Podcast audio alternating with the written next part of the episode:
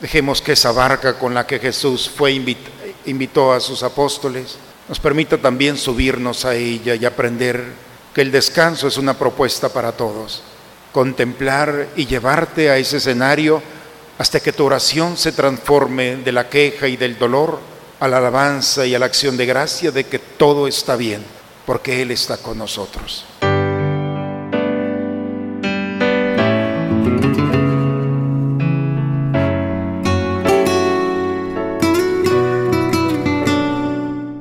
Bienvenidos a la Santa Misa. Mis ovejas escuchan mi voz, dice el Señor. Yo las, yo las conozco y ellas me siguen.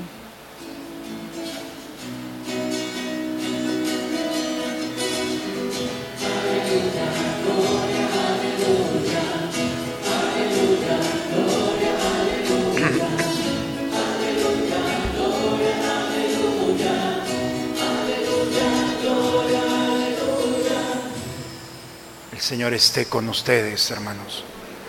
Proclamación del Santo Evangelio según San Marcos. En aquel tiempo los apóstoles volvieron a reunirse con Jesús y le contaron todo lo que había hecho y enseñado. Entonces Él les dijo, vengan conmigo a un lugar solitario para que descansen un poco, porque eran tantos los que iban y venían que no los dejaban tiempo ni para comer. Jesús y sus apóstoles se dirigieron en una barca hacia un lugar apartado y tranquilo. La gente los vio irse y los reconoció. Entonces de todos los poblados fueron corriendo por tierra a aquel sitio y se les adelantaron. Cuando Jesús desembarcó vio una numerosa multitud que lo estaba esperando y se compadeció de ellos porque andaban como ovejas sin pastor y se puso a enseñarles muchas cosas. Palabra del Señor.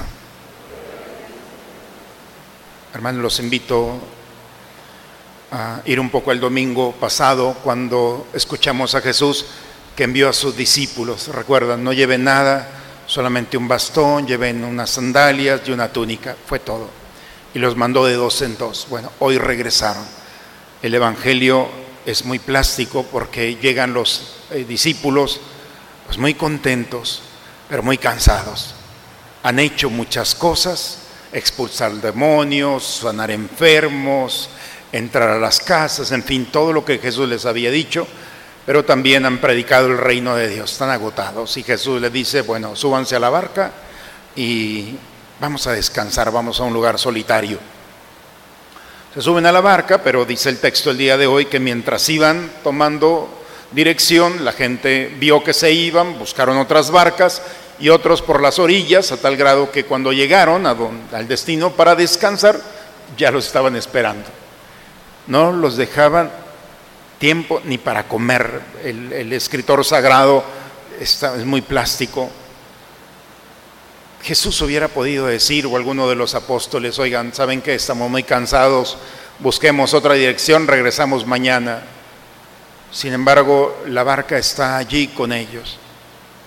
Los había invitado a descansar. Y es la enseñanza de este domingo, hermanos. Jesús nos invita a descansar. ¿Qué significa eso para nosotros? Si nos vamos al libro del Génesis, después de los seis días de creación, Dice que el séptimo Dios lo consagró para el descanso. Descansar, hermanos, no es solamente relajarse, descansar significa contemplar. Por eso Dios descansó, contempló y vio que todo estaba bien. Cuando se contempla, entonces el fruto de la contemplación es que todo está bien. La pregunta de este domingo es, en tu vida todo está bien? No digo algunas cosas. ¿Todo está bien? Es la pregunta que Jesús nos hace. Quizá algunos podrán decir sí, pero otros van a decir, pues no, Padre, no, las cosas no están bien. No están bien con la familia, conmigo, con mi salud, con todo lo que traemos. Hay cosas que no están bien. ¿Qué hace el cristiano cuando las cosas no están bien delante de Dios, en el silencio de tu interior? Cuando tú te presentas a Jesús y le dices, Señor, no está bien, esto no está bien, no puedo estar bien, Con razón. ¿Qué falta para que ese no está bien se transforme en un, y vio que todo estaba bien? La contemplación. La contemplación es el camino que tiene el cristiano para salir de, de un punto de referencia personal y descubrir en un presente lo que Dios nos está proponiendo. ¿Qué significa esto? Cuando, cuando yo me quiero encontrar con Dios, ¿qué es lo que hago? Busco un lugar solitario, me llevo un cirio, una vela, quizá en mi casa pongo un poco de música que me ayude para el alma, para sosegar mi espíritu con tantas cosas, y creo una atmósfera, ¿cierto? En ocasiones ponemos incienso y aceites, creamos una atmósfera artificial. Yo me quiero encontrar con Dios, yo pongo las condiciones y pongo el escenario. La contemplación no es esto. La contemplación es darle la oportunidad a Dios que Él ponga el escenario. No soy yo el que me quiero encontrar contigo. Eres tú. Te doy la libertad para que seas tú el que te encuentres conmigo. Cambiamos de lógica. Tú pones el escenario. ¿En serio? ¿Le soltamos nuestro escenario a Dios? Entonces, a prepararnos. Porque Dios prepara un escenario donde menos nos habíamos imaginado no es el aroma que nosotros sabíamos o pensamos que iba a escoger. Como a Moisés, no fue un rosal, fue una zarza, donde menos se imaginó, quítate las sandalias. Crear el escenario y permitirle a Dios entonces es desconcertarnos. Y nos desconcierta no en el pasado, es el escenario que estamos viviendo, es el Dios del presente, es el Dios que el día de hoy se revela y se manifiesta, porque en el escenario en el que estamos viviendo puede ser, si lo vemos desde nuestra óptica, puede ser el peor momento para encontrarme con Él. Pero bajo la contemplación y la mirada de Dios, Él escogió este escenario para encontrarme con Él. Veamos la escritura. Todos los textos bíblicos nos dicen que Dios, Jesucristo, se presentó en escenarios que nadie imaginaba un paralítico, un leproso, una pecadora, una niña muerta, todos esos milagros y experiencias donde menos se imaginaban, allí estaba el Señor. La película de la Pasión tiene una escena de Mel Gibson donde sale Barrabás, algunos de ustedes seguramente vieron esa película, y los invito a ir a ese momento donde sale Barrabás y está Jesús, y la mirada de este personaje es impresionante. Este hombre, el actor que fue invitado a hacer este papel, era un hombre con todas las experiencias orientales vividas. Había vivido en la India, en China, había probado todas las especies y formas en las cuales él estaba buscando a Dios, a través de las meditaciones, a través de todo lo que se puede. Cuando lo invitan a hacer este papel, es muy, lo pueden encontrar con, en internet, la historia de Pietro se llama, Pietro Saroni, es un actor italiano. Lo invita Mel Gibson para participar en esta historia y al principio no le gustó, menos porque era muy poco el tiempo que iba a durar, solamente en lo que sale el personaje. Pero participó, lo convenció Mel Gibson. Cuando entra la dinámica, él va narrando que en el momento en el que se estaba filmando y sale el personaje, y ve al actor que está haciendo Jesucristo, dice que en ese momento, cuando él volteó, sintió un impacto de misericordia, una fuerza de misericordia que desinstaló en él toda su estructura de búsqueda. La misericordia que estaba allí, se dio la, oportunidad y se permitió contemplar en el rostro de un actor el rostro de Jesucristo. Y se impactó de tal manera que se desarticuló todo y sintió una fuerza de misericordia que vino a restablecer todo su ser. Y empieza una conversión desde ese momento. Dice, no estaba actuando. La gente vio un actor, era mi vida que estaba allí en juego. Se impactó de tal manera, los invito a buscarlo, es muy bello, como en un momento donde en una vida cotidiana, en un trabajo, como actor, se encuentra y es desarticulado por el amor. Esta es la experiencia de contemplar, hermanos. Contemplar es cerrar los ojos y ver desde el corazón que no solamente venimos a este mundo a hacer cosas o hablar de cosas, aún buenas, porque nos cansamos, pero hay un cansancio que no se recupera con un descanso suficiente como el comer o dormir. Hay cansancios que nos persiguen, cansancios crónicos de pecados, de ideas, de emociones, de sentimientos, de realidades. Y podemos irnos de vacaciones y regresamos peor. Hay un cansancio que necesita ser llevado a la contemplación. Y la contemplación, hermanos, no es solamente ver un cosmos que se mueve de manera ordenada. La contemplación, el fruto de la contemplación, es lo que dice San Juan en su primera carta, en el capítulo cuarto. Antes que nosotros lo amáramos a Él, él nos amó primero. La contemplación es descubrir que Dios me está amando antes que yo le diga, antes que yo lo piense. Antes de nacer, Dios me está amando. Y porque me está amando me permite vivir las experiencias de un presente que me desconcierta.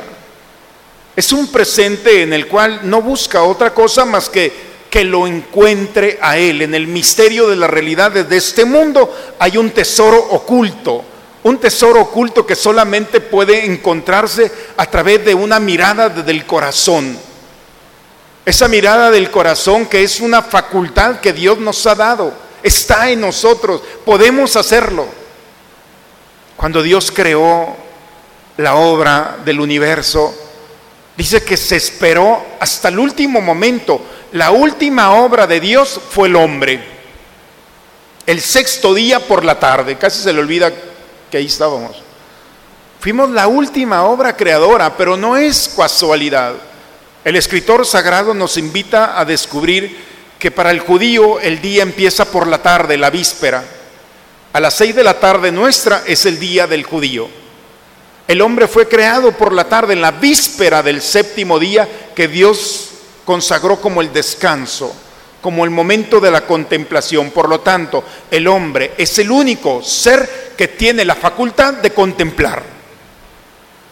Y contemplar significa ver que todo está bien, que todo el movimiento y toda realidad que estoy viviendo es un escenario que Dios permite para encontrarnos con Él. Y por eso la pregunta que existencial, por supuesto, ¿por qué Dios me permite esto? ¿Por qué Dios te ha permitido la enfermedad, la tristeza, la angustia, el fracaso? ¿Por qué Dios te ha metido en escenario de división familiar, de tantas cosas que quizá en algunos de nosotros pueden estar presentes y se hacen crónicas? Y no encontramos respuesta. Bien, la respuesta es el día de hoy.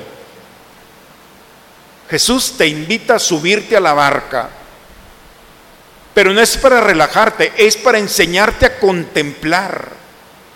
Y contemplar es desde el corazón, descubrir que este escenario es el que Dios ha creado desde antes que tú nacieras, porque Dios te pensó así, con tus miedos, con tu angustia, con tu enfermedad, con tus sueños, con tus ideales, con tus propuestas, con toda esta realidad.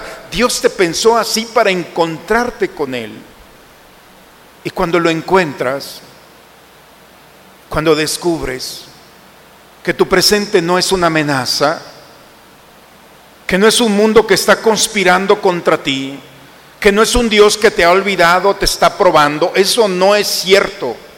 Dios ha permitido las circunstancias de esta vida para que nosotros nos encontremos en nuestra debilidad, lo encontremos a Él como fortaleza. ¿En qué momento le vas a decir, Señor, no puedo? para que lo encontremos a Él en nuestro pecado. Señor, no puedo salir, lucho y lucho con esta idea y esta inclinación y esta cosa, no puedo. Entonces, entonces ese escenario es propicio para ser humilde, decirle, Señor, no puedo con mi pecado, no puedo con mi tristeza, no puedo con mi depresión, no puedo con mi enfermedad, no puedo, no puedo. Sosténme. Cuando nosotros entendemos que nuestro presente bajo la mirada de Dios, es todo un lenguaje de encuentro, entonces descubrimos que todo está bien. Todo está bien. Porque lo que parecía una tragedia o lo que parecía un momento, un escenario en el que parecía que yo no estaba en ese escenario, no era mío, como gente externo, resulta que Dios me ha hecho participar como un actor principal en esta historia de la vida. Cuando nos encontramos al Señor en la contemplación, hermanos, entonces se realiza la Pascua personal. La Pascua para el pueblo judío es la liberación, el paso de la esclavitud a la libertad. Cuando nosotros contemplamos en nuestro escenario y, y descubrimos, ah, ya sé, ahora entiendo por qué me has permitido participar de esto. Entonces damos el paso, la Pascua personal. Es un paso para descubrir que vale la pena vivir. Vivir con toda una realidad de dolor que ha sido tocada por Dios y sanada. Y toda una transformación y una purificación y una sanación interior. El fruto de la contemplación es la sanación, porque nos damos cuenta que, que nuestro presente es una expresión, un lenguaje de Dios, y por lo tanto se desarticula todo aquello que nos impide vivir nuestro presente. Quien no está de acuerdo con su presente se alcoholiza, se droga, se toma pastillas, quiere estar dormido, cuando encontramos en la contemplación nuestro lugar en este mundo y en nuestra historia, entonces ya no hay necesidad de evasiones y recuperas un presente. Y cuando recuperas el presente, el primer fruto de recuperar el presente es la compasión. Y la compasión, hermanos, es la que Jesús sintió en el Evangelio. Los vio que andaban como ovejas sin pastor por eso, el presente de Jesús tiene un sentido. Su vida está diseñada para abrazar al otro, entender al otro, comprender al otro, alimentar al otro. Mientras nosotros no nos encontremos con el Señor en nuestro presente, el otro solamente va a ser parte de un paisaje y seremos indiferentes al hambriento, al desnudo, al peregrino, al enfermo, al preso. Cuando nosotros contemplamos nuestra historia desde Dios, todo está bien. Y esa bondad que se derrama en nosotros es una fuente que brota desde lo más profundo por la gracia de Dios para sumergir a aquellos que encontramos en el misterio de la compasión. No hay enemigos, ni dentro de nosotros ni fuera como dice bellamente hoy la lectura que hemos escuchado de San Pablo los Efesios. Cristo con su sangre preciosa arrancó de nosotros el odio. Ese odio a nuestra historia, a nuestra vida o a los demás. Ya no se puede. Cuando alguien encuentra al Señor en las circunstancias, en las personas, en mi propia vida, entonces se desarticula el odio. Y lo único que encuentro es un camino privilegiado para ofrecer lo que yo he encontrado. Tanto amor he recibido, tanta paz el Señor me ha puesto en mi corazón, esa historia que ha sido sanado y como dicen, una persona enferma va a enfermar, una persona lastimada va a lastimar, pero una persona sana y santa va a transformar todo escenario que toque. La historia, hermanos, de contemplar no termina en este domingo. Los invito la próxima semana a descubrir cuando nos permitimos contemplar y vivir la compasión, no hay límite. Jesús nos lo va a enseñar. Estamos en la barca con el Señor. Vayamos a la orilla y encontremos en esta historia maravillosa la historia que está escribiendo el Señor hoy en este presente en cada uno de nosotros. Pidamos la gracia de contemplar de encontrarlo en nuestra historia, de salir un, poco de lo que yo quiero y del escenario que yo he creado al escenario que Dios me ha permitido vivir. Pidamos al Señor que se encuentre con nosotros y nos permita vivir la gracia y el don de la compasión para transformar nuestra historia y la historia de aquellos que encontramos en nuestro camino. En el nombre del Padre, del Hijo y del Espíritu Santo.